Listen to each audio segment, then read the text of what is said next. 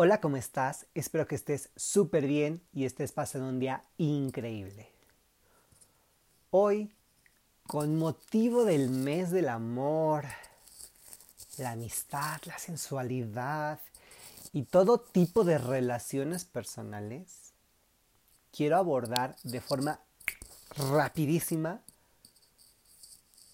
dos, por lo menos, temas súper interesantes que nos hablan muy del fondo del amor personal, el amor propio, como eh, tenemos esta óptica de nosotros mismos y sobre todo de la aceptación que tenemos y del grado de permisibilidad que existe al momento de entablar una relación, de empezar una relación amorosa o cuando ya estás dentro de una relación, hasta dónde vas a permitir hacer o que te hagan. Pero todo basado desde el amor propio. Esto es el cushioning, que es cushion, cojín, y el breadcrumbing, que es migajas de pan. Vamos a empezar con el cushioning que bueno, básicamente es de este tema de que em, em, a veces lo confundimos un poco con el benching, que es eh, como tener a alguien en el banquillo o tenerlo ahí como en lista de espera, en la banca. Se confunde mucho porque es básicamente frenzonear a una persona y decirle, sí, sí, te quiero como amigo, pero ahí ya sabes que es tu amigo o tu amiga. En el benching dices, sí, pero eh, espérate, ahorita entras a jugar, quédate ahí en la banca. Va. Benching. Para acabar pronto es tenerte ahí esperando, no sabes cuándo, pero bueno. Pero en el cushioning, lo más importante de esto es que tú tienes una relación.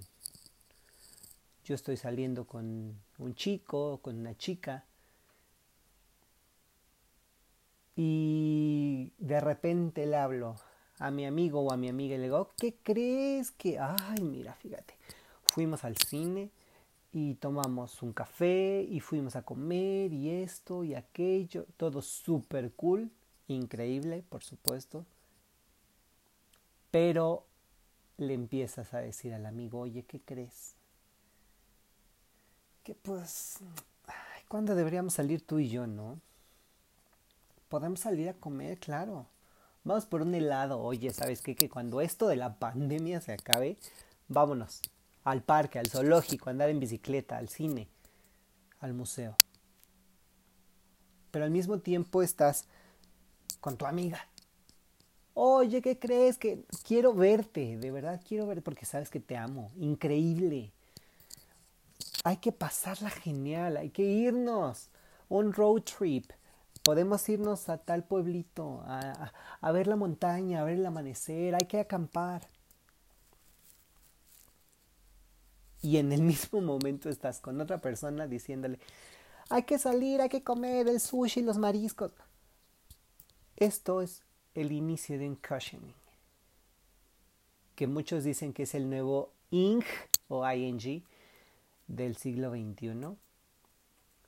Pero el cushioning es que básicamente tienes un cojín sin darle un mal sentido a la palabra, porque luego hablaremos de otros cojines. Pero el cojín aquí es que en caso de que mi relación principal no funcione, ya tengo acá otros cojines en donde caer y amortiguar la caída. O lo que es lo mismo, si me dejas, tengo aquí a uno, dos, tres, cuatro, cinco personas con quien yo puedo iniciar una nueva relación.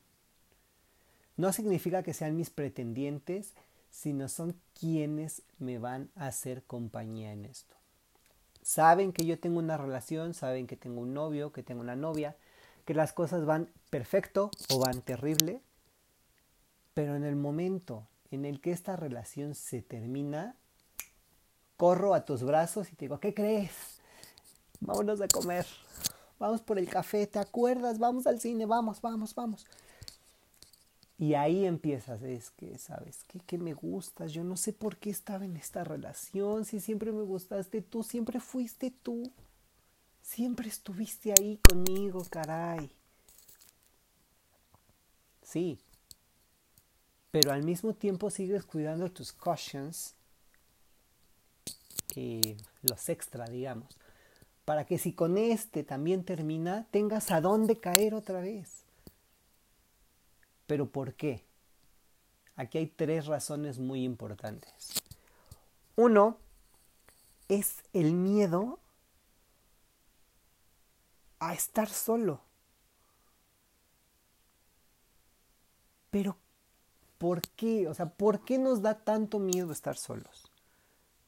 Y miren que yo, personalmente, siento miedo de verme en algún punto de mi vida solo, sin con quién compartir mi vida, con quién compartir mis sueños, con quién compartir una vida en común, proyectos, eh, situaciones. Me da miedo eso por el miedo a la insignificancia, al que yo deje de significar en la vida de alguien,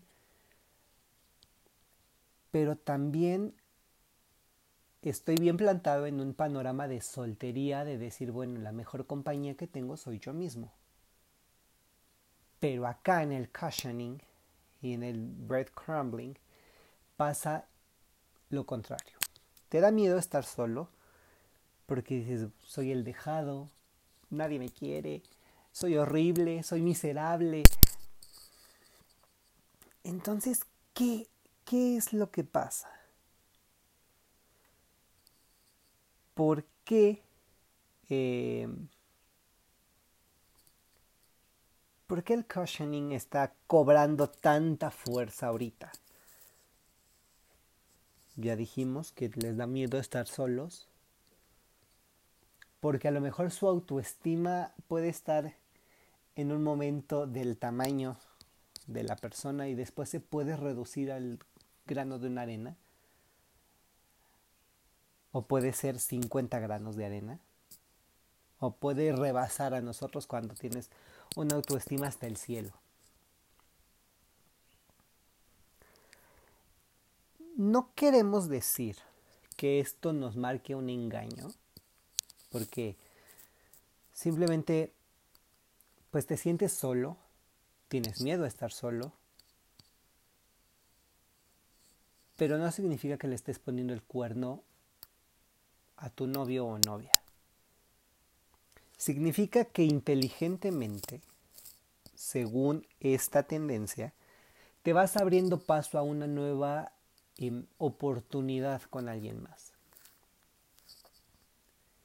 Yo no sé si mi relación actual vaya a funcionar, pero por si acaso voy poniendo este cojín con alguien que, que quiero para que ah, en cuanto esto termine, si es que termina, claro, sin predisponerse a nada, la caída y mi duelo no va a ser tan fuerte porque yo ya tengo aquí a quién.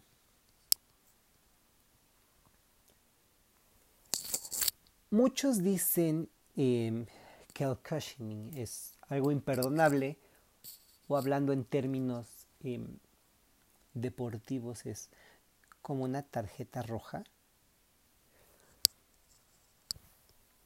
Pero si nos ponemos en este plano de decir hay que aminorar la caída, es obvio que la gente busca suavizar el impacto que puede tener una ruptura y que por lo más obvio significa una autoprotección. Y hasta aquí todos decimos, ok, está bien, Si no te proteges tú mismo, nadie lo va a hacer. Pero hay que seguir avanzando porque esto tiene mucho que ver con decir, ¿sabes qué? que voy pasando en la calle, voy caminando, y de repente veo que alguien viene hacia mí, saco una navaja y se la entierro. O le doy un golpe. ¿Por qué? Yo sentí que me iba a pegar, entonces yo respondí primero porque tenía miedo a que me fuera a hacer algo. La bronca de esto es actuar antes de tener un panorama claro. Como había mencionado hace unos instantes, no tenemos la certeza de si la relación va a funcionar o no, o va a terminar o no, pero por si acaso yo ya tengo esto. Y hay que pensar que es muy egoísta para con la otra persona decir, ah, bueno, aquí estás, ¿no? Eh, ya. En el momento en el que yo tenga un problema, te voy a venir a buscar y tú vas a ser mi cushion. Y cushion principal, ¿no? Pero, ¿qué pasa si mi relación va de maravilla? ¿Y qué pasa si todo es color de rosa y todo va fluyendo extraordinariamente y me comprometo? Y digo, me voy a casar. ¿Qué pasa con el caution que dejamos ahí? ¿Te va a seguir esperando por siempre? ¿O le vas a decir, oye, ¿sabes qué? Que pues ya no, búscate a alguien más. Porque hay gente que dice, sí, sí, tú, tú vas a estar aquí. Y te prometo que cuando yo termine aquí voy a estar. Va. Pero si no termina, no le estás permitiendo a la otra persona que busque por otro lado. Porque dicen, aquí voy a estar esperándote por siempre. Sí, pero es muy feo, es la forma más horrible de tener a alguien esperando, porque ni siquiera sabes si la ruptura la vas a tener o no. Y es equiparable al irle cerrando el ojo a todos y decir, sí, tú también, y tú también, y tú, tú, tú, tú. Y si no funciona con uno, tienes al otro, o al otro, o al otro, o al otro.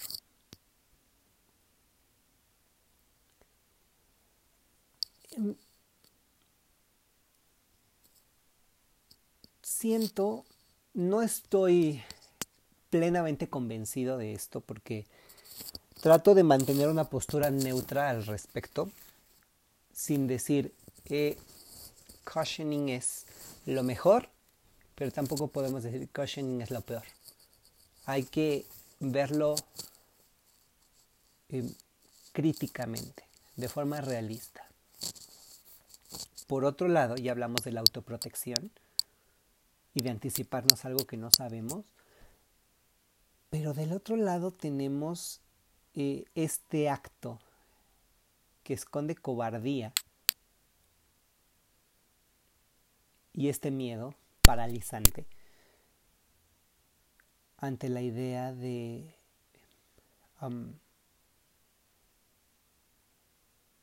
pues sí, ante la idea de una ruptura. Ahora, estamos en pleno 2021 y tenemos las aplicaciones para las citas, tenemos grupos en Facebook, grupos en WhatsApp, eh, eventos que se hacen en cafeterías, en million formas, para conocer. Y que te dicen, ven tal y noche de solteros y cena a oscuras y conoce a tu media naranja. Te venden la idea de que vas a conocer a la persona indicada. Ok, estamos en esta era.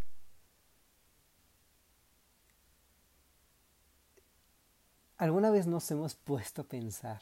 Y es que ahorita me llegó la idea así, clavada, justo en la mitad, de mi cerebro, de que no sabemos si mi caution va a ser o no va a ser mi match. Porque puedo pasarla increíble con él o con ella. Puedo dormir de cucharita. Podemos ver Netflix. Podemos no ver Netflix. Pero nos habla de una química, y esto ya lo habíamos mencionado, no lo habíamos profundizado, pero se mencionó. Tenemos esta química sexual, pero es efímera, es instantánea y no sabemos si va a durar. Si esta química sexual que tengo con una persona va a ser por siempre o no. A lo mejor tengo una excelente química contigo, pero es solo una noche. O un mes, por mucho. Pero aventarme contigo una relación de dos años, no lo veo tan factible porque no siento que encajemos tanto. Para una noche sí está divertido y tú por tu lado y yo por el mío se acabó. Y cuando vuelva a tener ganas te busco. Claro, es muy cómodo. Y es muy factible porque solamente nos buscamos para esto. Pero cuando tienes a tu pareja o alguien que sea estable, es porque cumple con ciertas características y sabes que tu pareja es justo eso que buscas. Ahora, también decimos, bueno, tengo a mis cushions aquí, allá, allá. Tengo, yo dije cinco, pero pueden ser dos o incluso uno. Y dices, está perfecto. Ahora ponte del lado de tu pareja y pregúntate a ti mismo si vas a soportar o siquiera tolerar que tu pareja tenga también a sus cushions. Porque aquí es donde dices, soy reemplazable. Porque después de mí vienen 30. Pero no, no hacemos énfasis en que yo estoy haciendo eso con mi pareja lo que también nos involucraría en decir, pues no quiero tanto a mi pareja, ¿no? Tanto que estoy buscando quien me sostenga cuando yo vaya cayendo. Ahora, si tú eres el... Es que hay que ponerle un término. Y un término bueno vamos a, decir que si tú eres el que pone las cosas sobre la mesa, el que da el banderazo al cushioning o el que tiene las cushions, pero ¿qué pasa si tú eres el que está recibiendo o el que es víctima del cushioning?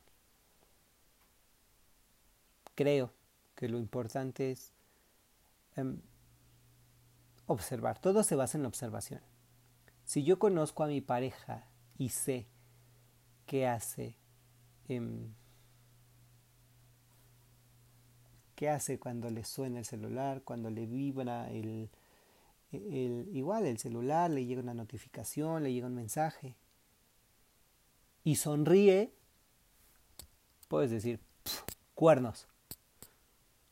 O puede ser su papá, su mamá, un grupo familiar en el que tú no estás, un meme un amigo mandándole algo chistoso o un simplemente que tengo un chisme.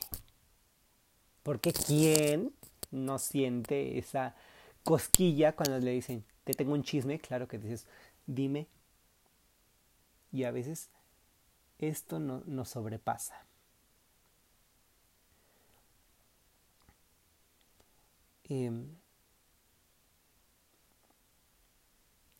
es muy delicado, porque nuestra mente es muy poderosa. Y esto quiero recalcarlo porque ya sabemos lo que sucede con nuestra mente al momento de tener fantasías, al momento de las conductas eróticas en pareja, conductas autoeróticas, descubrimiento de la sexualidad.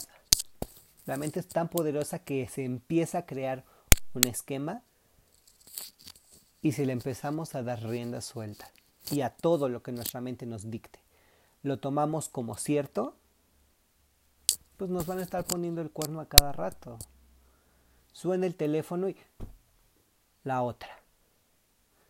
Vibra y el otro. No, hay que aprender a ser maduros y críticos y decir, trabajo, familia, escuela, número equivocado.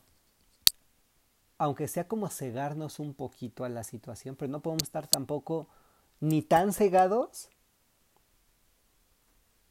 de decir no, no está pasando nada, ni tan cegados de decir ¿qué está pasando?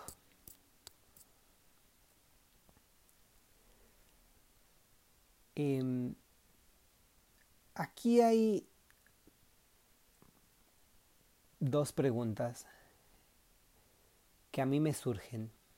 Y lo digo de forma personal y completamente transparente con todos ustedes. Yo, Diego, me pregunto, ¿habré sido víctima del cushioning? Y la otra es, ¿podré haber puesto en algún momento a mi pareja en una situación de víctima de cushioning? O sea, yo habré sido alguien que tenga sus cautions. Creo que en ambas la respuesta sería un no. Nunca me he sentido víctima del cushioning. Ni tampoco creo haber estado buscando con quien aminorar la caída de una ruptura. Porque bueno, siendo sinceros, cuando estás viviendo tu relación, no tienes tiempo de andar buscando piedritas en otro lado. Entonces, bueno. Ahora, visto desde el punto de vista y, visto desde este em, panorama, teniendo ya todo este em, escenario estructurado, em, de que el cushioning es una forma de inicio a una infidelidad, lo vamos a tolerar. Si no, dices, bueno, ya. O sea, si no es cushioning, no tienes nada que perdonar. Y si sí, ¿lo perdonas? ¿O vives con eso? ¿O qué? Em, el cushioning incluye em, conductas de mensajes de decir vamos a salir, vamos a comer, vamos al cine, el sushi, el museo.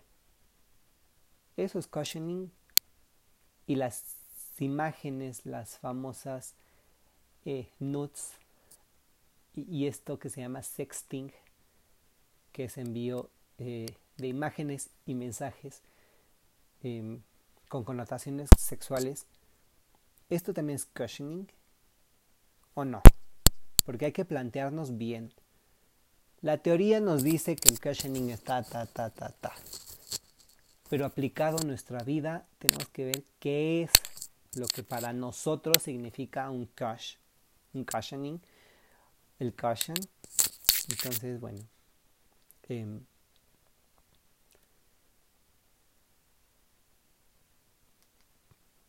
No lo sé. Para mí, y voy a hablar de una opinión personal y basada exclusivamente, y quiero hacer el, anuncio así grande, en letras mayúsculas grandes, Arial 73 y rojas. Es una opinión personal basada en mi experiencia propia. Yo puedo hablarle a un montón de personas y decirles, ay, sí, mi amigo, no sé qué. Pero jamás, jamás, jamás diciendo, oye, ¿sabes qué? Que cuando esto termine, pues ya tú y yo podemos empezar, ¿no? Nada más deja que, que me enoje con aquel o aquella y ya, nos vemos. No. Porque yo no quisiera que a mí me tuvieran ahí como idiota esperando a ver a qué os terminan. Sobre todo si te empiezas a clavar con la persona, es así como de, a ver, o sea, ya terminas o ya me liberas. Porque me cortas las alas, me tienes aquí esperándote y encima me tienes viendo tu felicidad, que no es conmigo, y si yo soy inmaduro, pues tu felicidad me duele.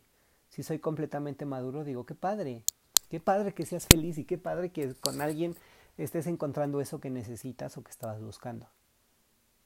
Pero no me tengas aquí esperando.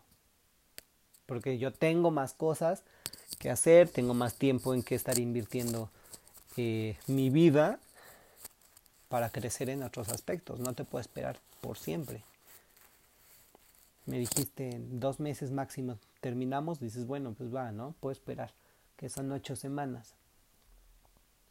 Pero si ves que ya pasan los dos meses y esto va subiendo como la espuma, dices, adiós. No quiero estar aquí, no te puedo esperar. Pero eso es lo que yo haría. Ahora, que si me doy cuenta que mi pareja tiene aquí su lista de cautions, es, es interesante ahorita que me lo planteo. Porque tengo de dos, o abordarlo o ignorarlo. Y yo no sé. Ahorita no lo sé porque no me está pasando.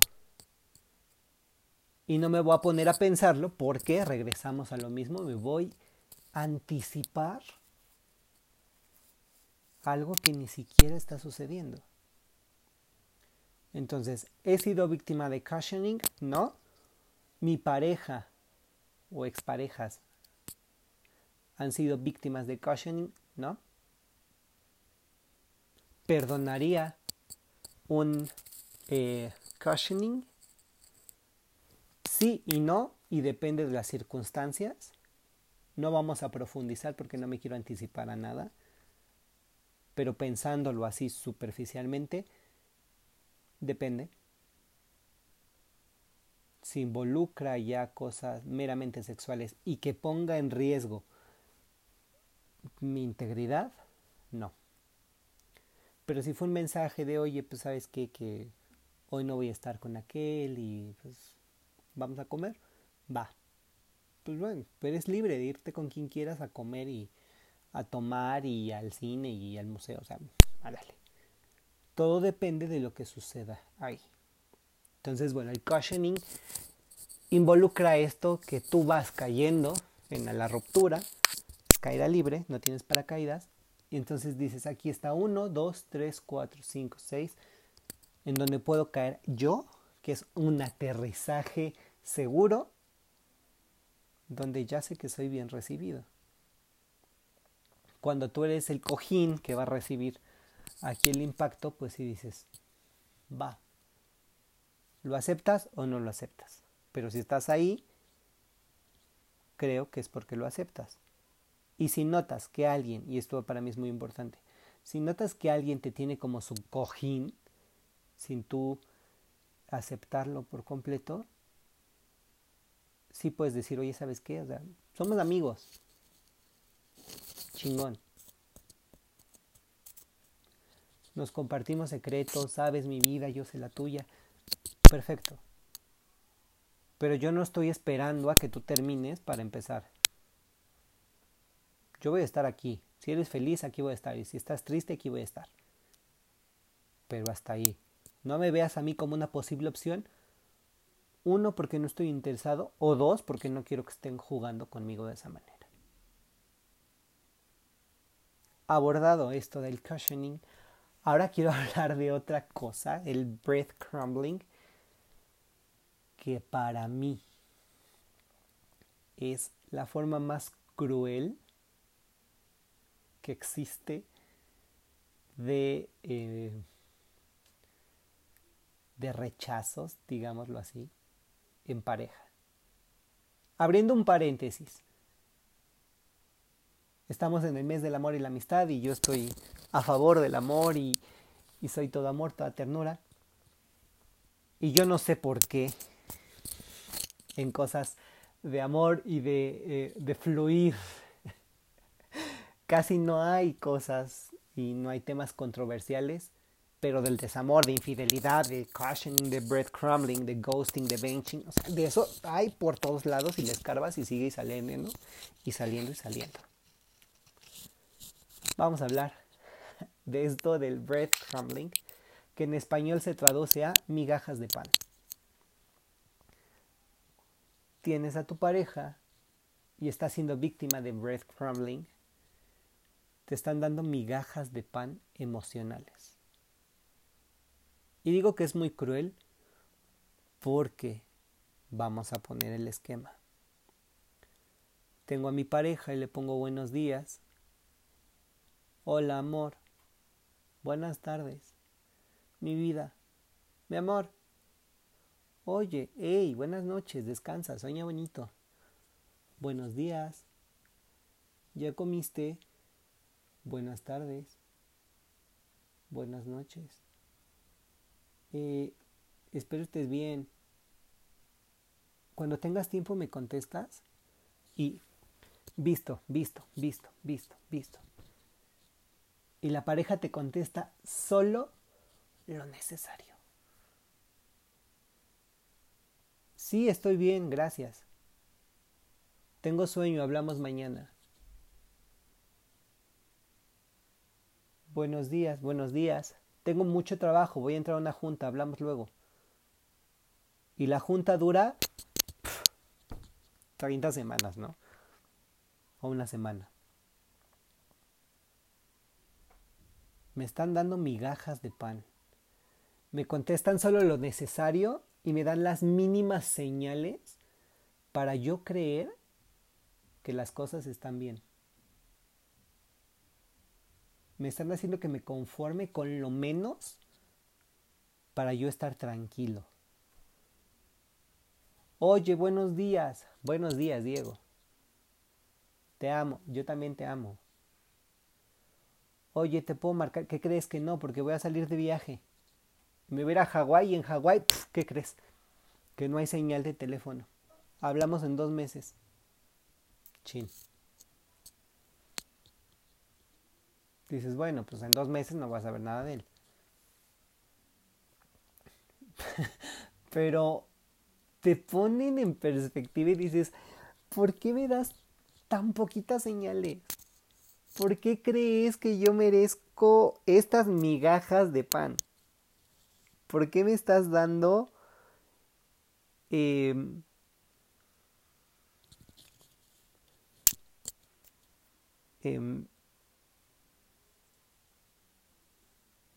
¿por qué crees que yo merezco esto, no?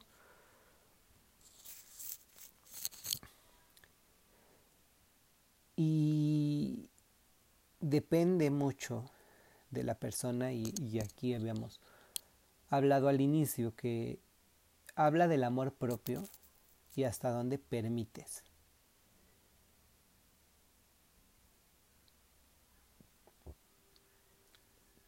Creemos que cuando las cosas van mal, estamos en una relación tóxica.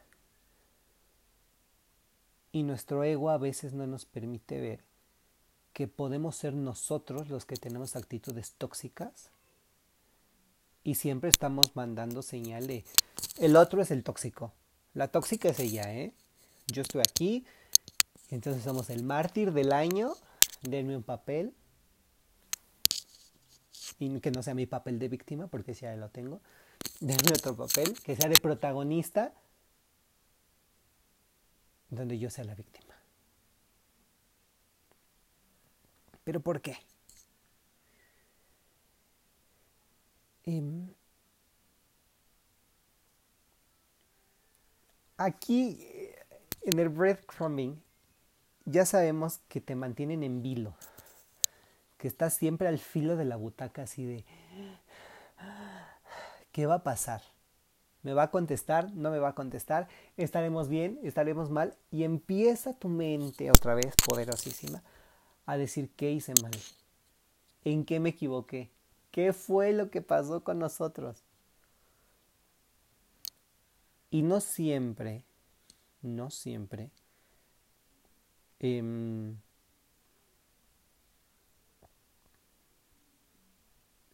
em, pasa. Sabemos que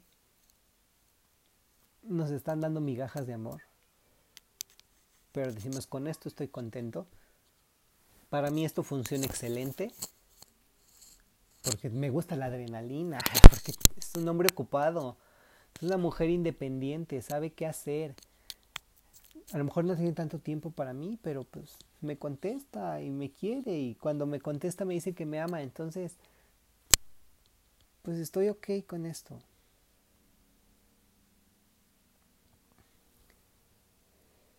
¿Cómo podemos identificar, y aquí vamos a dar la clave, cómo identificar al que hace breadcrumbing. Sabemos que el que hace breadcrumbing le cuesta mucho trabajo hacer planes a futuro. No concreta las ideas, no concreta nada de esto. Y entonces te quedas con la cara de signo de interrogación porque dices, bueno, a ¿no? Hoy en mi vida, y esto puede ser en mensaje o en persona. Oye, mi vida, este, ¿qué crees que en dos semanas voy a estar libre? ¿Te parece si vamos al zoológico? Ah, pues lo vemos, ¿no? Checamos. Y no, pero es que necesito que me digas. ¿Te parece si lo hablamos mañana? Y al otro día le dices, oye, ¿te acuerdas? Ayer te dije que en dos semanas voy a estar disponible. ¿Podemos ir al zoológico? Ah, hay que checarlo porque, pues mira, ahorita pues, quién sabe, ¿no? Si los animales estén ahí o se hayan ido de vacaciones. Te dan largas y no sabes nada de nada con respecto a tus planes a corto o mediano plazo. Te escribe, te textea, te videollama súper esporádicamente. O sea, es nada, nada, nada. Em, no significa que te escriba cada año o cada mes, pero no hay una comunicación efectiva, no hay un intercambio de ideas en el que tú puedas decir, está fluyendo la conversación. Si no es hola y el otro hola te llega una semana después y pones cómo estás y si hoy estás bien, pasan dos semanas y te pone bien y tú y dices, no, pues ahora ya estoy del carajo. O sea, te tardaste tanto en contestarme que ahora ya no estoy bien.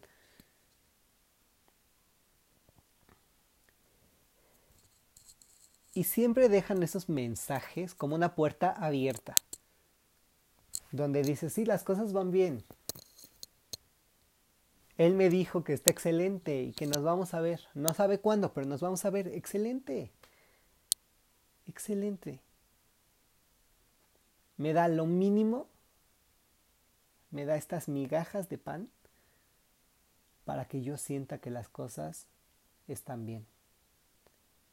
Y claro, lo disfrazo con mis múltiples ocupaciones, con no tengo tiempo, ando fuera, estoy en reuniones, el home office, la pandemia, me duele la panza, pero estoy bien.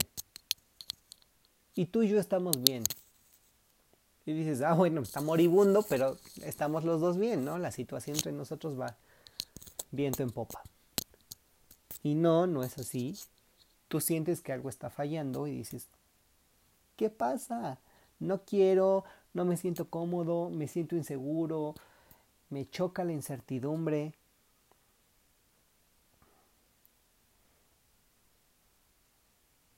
Y aquí es otra cosa dices, bueno, la incertidumbre. Vamos a matar la incertidumbre, hay que vernos en persona. Llegas y lo abrazas y no te abraza. Lo besas y no te besa. Le sonríes y no te sonríe. Lo acaricias y no te acaricia. Y dices, ¿qué pasa? Cuando por mensaje te dice, uy, cuando te vea, te voy a hacer girar como trompo. Y dices, mm". Y no. Existe solo este intercambio a medias, vamos a decirlo, solo por mensaje o de una manera remota. Cuando estamos frente a frente no pasa nada. Y sí, nos vemos y te sonríe y es así como de... y por cortesía nos sonreímos y estamos comiendo en el restaurante y te sonríe y le tomas la mano y es así como de sí, pero nada más como por educación. Porque te toma la mano y tiene una cara de palo. y le das un beso o le das un abrazo y dices, ah, caray, he besado rocas muchísimo más expresivas. Porque suele suceder. No me ha pasado a mí, aclaro, pero sí sucede porque he sabido de personas. Y luego empiezan a actuar como que dan señales erróneas, como que te dice derecha pero se va a la izquierda y te dice hay que subir las escaleras y vas tú para arriba y él va para abajo. Y dices, eres incongruente, tanto en lo que dices como en lo que haces y en lo que piensas. Ya no solo estás en el plano de la X, la Y, sino ya estás en la Z, o sea, alto, largo y profundo. En el plano estamos en completas coordenadas diferentes. Yo estoy aquí, tú estás allá. Y además dices, todo va excelente. Porque ahí van los dos caminando, supuestamente hacia la misma dirección. Y de repente dices, mañana te escribo, sí, buenas noches, te amo, beso. Y al otro día le pones, buenos días, mi vida. Y te pone, hola. Y te llamas Diego, hola, Diego. ¿Cómo estás, mi vida? Muy bien, Diego. Oye, amor, ¿qué pasó, Diego? Oye, o sea, mi amor, mi vida, ¿qué, qué pasa? ¿Qué crees, hermano? Ah, ya, ya ni siquiera Diego, ya soy hermano o güey o, o, cualquier otra cosa, menos mi amor, mi vida o Diego, ya, de perdiz. Y si eres muy, muy, muy, muy celoso, claro que pierdes la cabeza. Pero si tienes todo un antecedente en el que tu pareja sea así, o te acostumbras, o ya ni te inmuta que un día te diga amor, otro día te diga Diego y otro día te diga güey.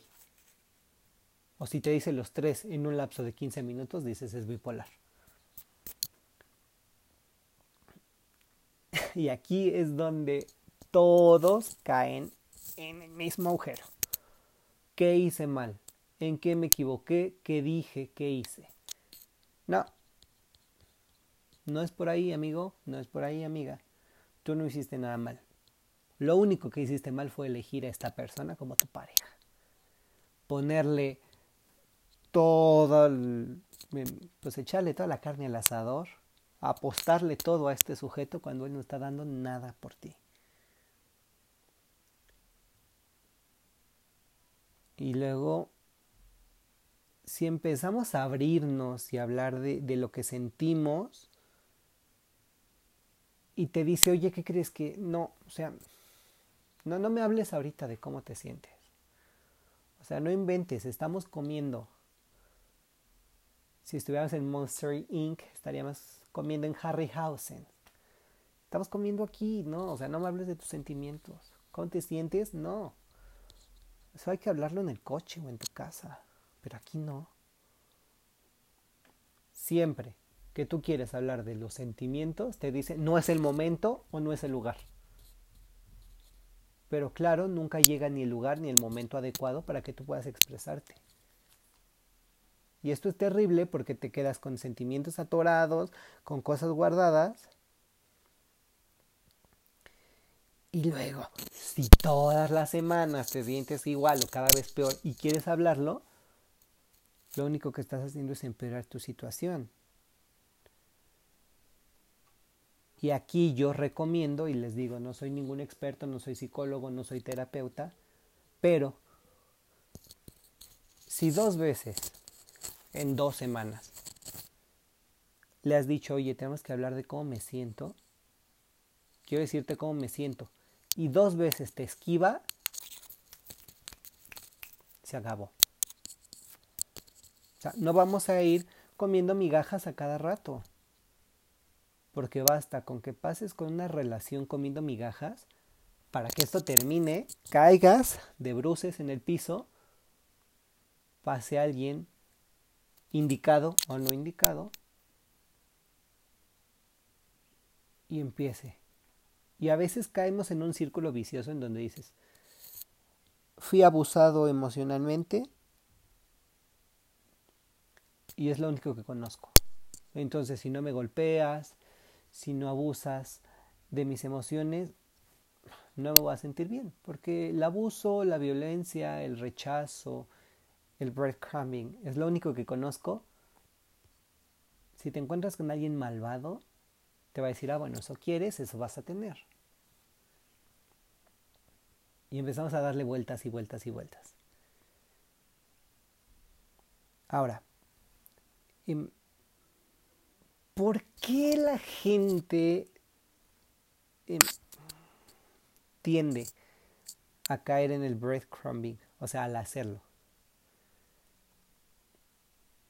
Puede que quieras llenar vacíos emocionales, que seas inseguro, que tengas que alimentar a tu ego, que tiene mucha hambre, por supuesto. Em, no estás interesado en la persona, no sienten interés en ti, te ven como un juego o eres irrelevante.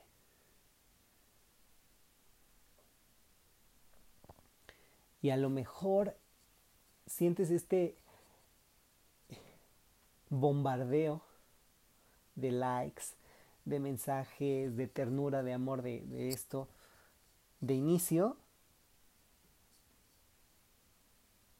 pero después ya no. Y dices, ¿por qué? Ahora, eh, si eres una persona que disfruta de esto de la vulnerabilidad y de llorar y abusar de las personas y que dices, ah, bueno, soy medio friki, pero esto sobrepasa mis límites. Y que digas, pues me gusta el sufrimiento y me gusta que me hagan sufrir, pues éntrale. Al cushioning, al benching, al breadcrumbing. O, y esto es un pre, que es algo que me, me impactó. Y quiero decir que la próxima semana van a haber dos capítulos. Va a ser la única semana en la que vamos a tener dos capítulos. En una vamos a hablar exclusivamente de qué es el love bombing, o sea, este bombardeo de amor así masivo. Ta, ta, ta, ta, ta. Corazoncitos por todos lados y de repente vas corriendo con todo este amor, no ves, te estrellas con una pared de cristal y ahí se acabó. Todo iba tan bien, me estabas dando tanto amor y ahora se esfumó.